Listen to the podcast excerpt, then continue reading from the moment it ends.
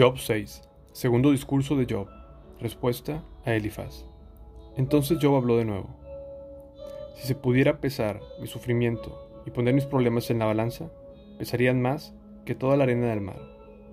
Por eso hablé impulsivamente, pues el Todopoderoso me ha derribado con sus flechas, y el veneno de ellas infecta mi espíritu. Los terrores de Dios están alineados contra mí. ¿Acaso no tengo derecho a quejarme? No rebuznan los burros salvajes cuando no encuentran hierba y mugen los bueyes cuando no tienen que comer. ¿No se queja la gente cuando a la comida le falta sal? ¿Hay alguien que desee comer la insípida clara del huevo? Cuando la miro, mi apetito desaparece. Solo pensar en comerla me da asco. Ah, ¿qué se otorga mi petición?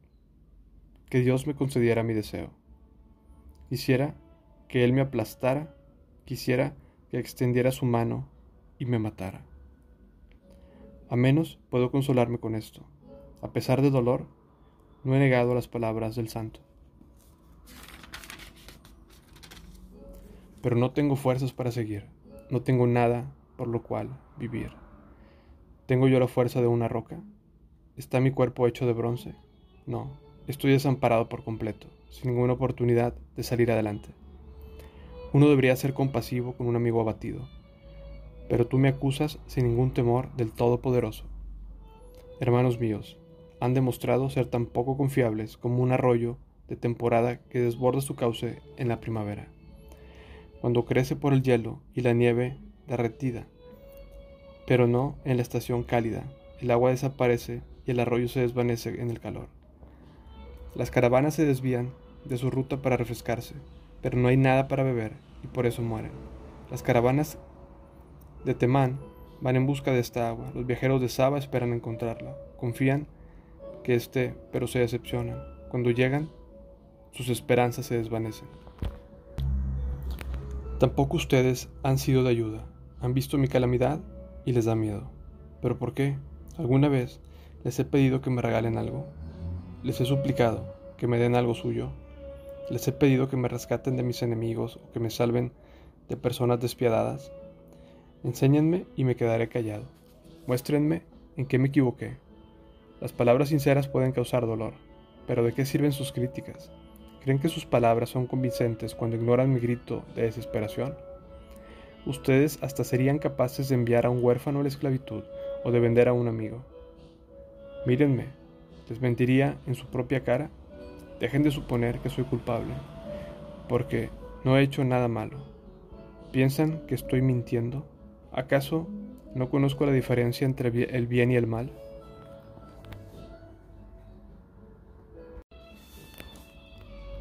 Job 7. ¿No es toda la vida humana una lucha? Nuestra vida es como la de un jornalero, como la de un trabajador que anhela estar bajo la sombra, como la de un sirviente que espera cobrar su sueldo. A mí también me ha tocado vivir meses en vano, largas noches pesadas de miseria. Tumbado en la cama, pienso, ¿cuándo llegará la mañana? Pero la noche se alarga y doy vueltas hasta el amanecer. Mi cuerpo está cubierto de gusanos y de costras. Se me abre la piel y su pura pus. Job clama a Dios. Mis días pasan más rápido que la lanzadera de un telar y terminan sin esperanza. Oh Dios, Recuerda que mi vida es apenas un suspiro y nunca más volveré a ser feliz. Ahora me ves, pero no será por mucho tiempo. Me buscarás, pero ya me habré ido. Así como las nubes se disipan y se desvanecen, los que mueren ya no volverán. Se han ido de su hogar para siempre y jamás volverán a verlos. No puedo evitar hablar, debo expresar mi angustia. Mi alma, llena de amargura, debe quejarse. Soy un monstruo, marino o un dragón, para que me pongas bajo custodia. Pienso, mi cama me dará consuelo y el sueño liberará mi sufrimiento. Pero entonces me destrozas con sueños y me aterras con visiones.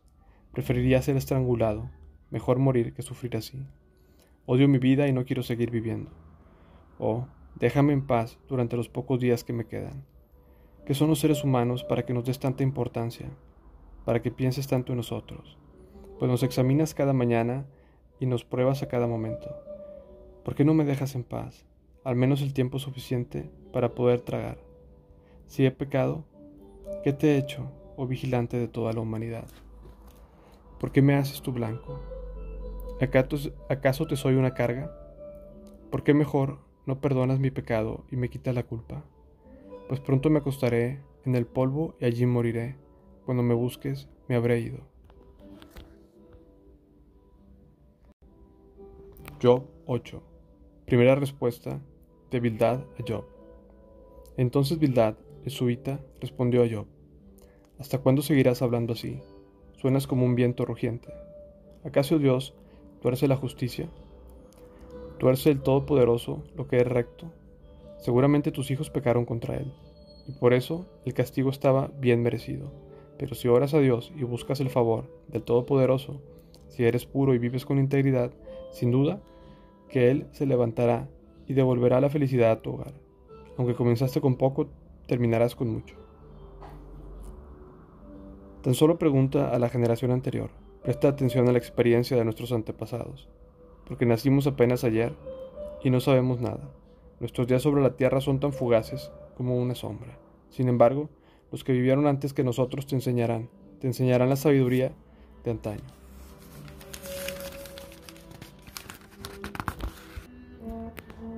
Pueden crecer altas las cañas del papiro donde no hay pantanos. Pueden crecer en abundancia las hierbas de pantano donde no hay agua. Cuando estás floreciendo y aún no están listas para ser cortadas, empiezan a marchitarse más rápido que la hierba. Lo mismo les ocurre a todos los que se olvidan de Dios. Las esperanzas de los que viven sin Dios se evaporan. Su confianza pende de un hilo y se apoyan en una tela de araña. Se aferran a su hogar para sentirse seguros, pero esa seguridad no durará. Intentan retenerla con firmeza, pero no permanecerá. Los que no tienen a Dios.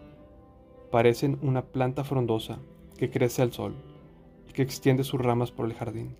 Sus raíces penetran entre las tierras y sujetan las rocas, pero cuando se arranca de raíz es como si nunca hubiera existido. Así termina su vida, y del suelo brotan otras plantas para reemplazarla. Sin embargo, mira, Dios no rechazará a una persona íntegra, tampoco dará una mano a los malvados. Él volverá a llenar tu boca de risas, tus labios de gritos, de alegría. Los que te odian se vestirán de vergüenza, y el hogar de los malvados será destruido.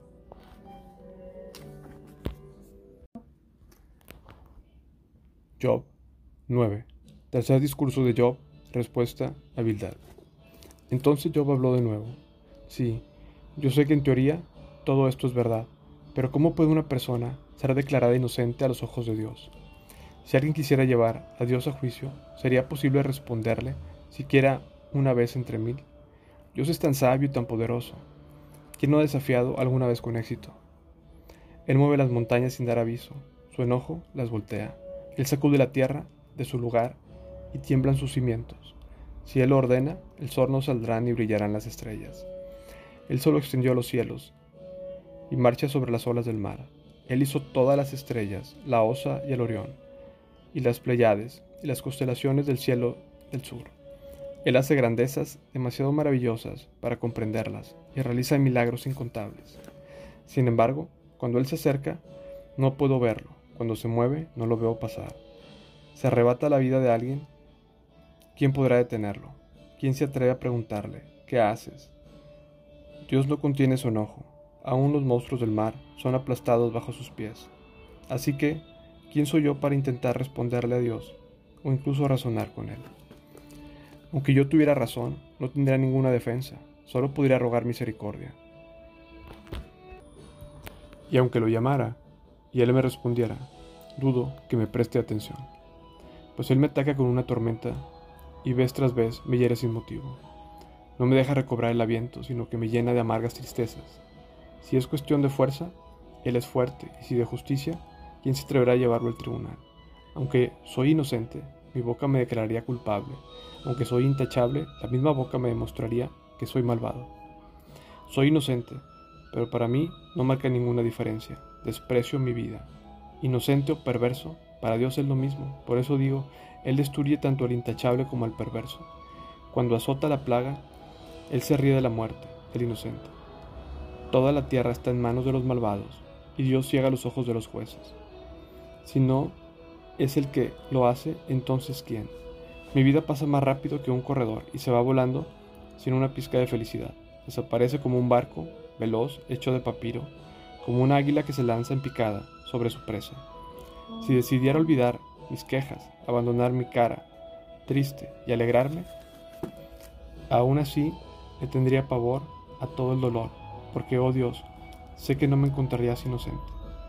Pase lo que pase, seré declarado culpable. Entonces, ¿para qué seguir luchando? Incluso aunque me lavara con jabón y limpiara mis manos con lejía, me hundirías en un pozo lleno de lodo, y mis propias ropas sucias me odiarían. Dios no es mortal como yo, por eso no puedo discutir con Él ni llevarlo a juicio. Si tan solo hubiera un mediador entre nosotros, alguien que pudiera acercarnos el uno al otro, ese mediador podría hacer que Dios dejara de golpearme y ya no viviría aterrorizado de su castigo. Entonces podría hablar con Él sin temor, pero no puedo lograrlo con mis propias fuerzas. Job 10 Job expresa su petición a Dios. Estoy harto de mi vida. Dejen que desahogue mis quejas abiertamente. Mi alma, llena de amargura, debe quejarse. Le diré a Dios, no me condenes de plano. Dime qué cargos tienes en mi contra. ¿Qué ganas con oprimirme? ¿Por qué me rechazas siendo yo obra de tus manos mientras miras con favor los planes de los malvados? ¿Son tus ojos como los de un ser humano? ¿Ves las cosas de la misma manera que la gente? ¿Dura la vida lo mismo que la nuestra? ¿Es tu vida tan corta que tienes que apurarte a describir mi culpa y a buscar mi pecado? Aunque sabes que no soy culpable, ve quien me rescate de tus manos. Tú me formaste con tus manos, tú me hiciste, sin embargo, ahora me destruís por completo. Recuerda que me hiciste del polvo. ¿Me harás volver tan pronto al polvo? Tú guiaste mi concepción y me formaste en el vientre, me vestiste con piel y carne y tejiste mis huesos junto con mis tendones. Me diste vida y me mostraste tu amor inagotable, y con tu cuidado perseveraste en mi vida. Sin embargo, tu verdadero motivo, tu verdadera intención era vigilarme y si cometía pecado, no perdonar mi culpa. Sí, soy culpable. Mala suerte para mí. Aún si soy inocente, no puedo mantener mi cabeza en alto porque estoy lleno de vergüenza y sufrimiento. Si mantengo mi cabeza en alto, tú me persigues como un león y despliegas contra mí tu imponente poder. Una y otra vez testificas en mi contra, derramas sobre mí tu creciente enojo y desplazas tropas de relevo contra mí. ¿Por qué entonces me sacaste del vientre de mi madre? ¿Por qué no me dejaste morir al nacer? Sería como si nunca hubiera existido. Habría ido directamente del vientre a la tumba. Me quedan pocos días, así que déjame en paz para que tenga un momento de consuelo antes de irme, para nunca más volver a la tierra de oscuridad y penumbra absoluta. Es una tierra tan oscura como la medianoche, y una tierra de penumbra y confusión, donde aún la luz es tan oscura como la medianoche.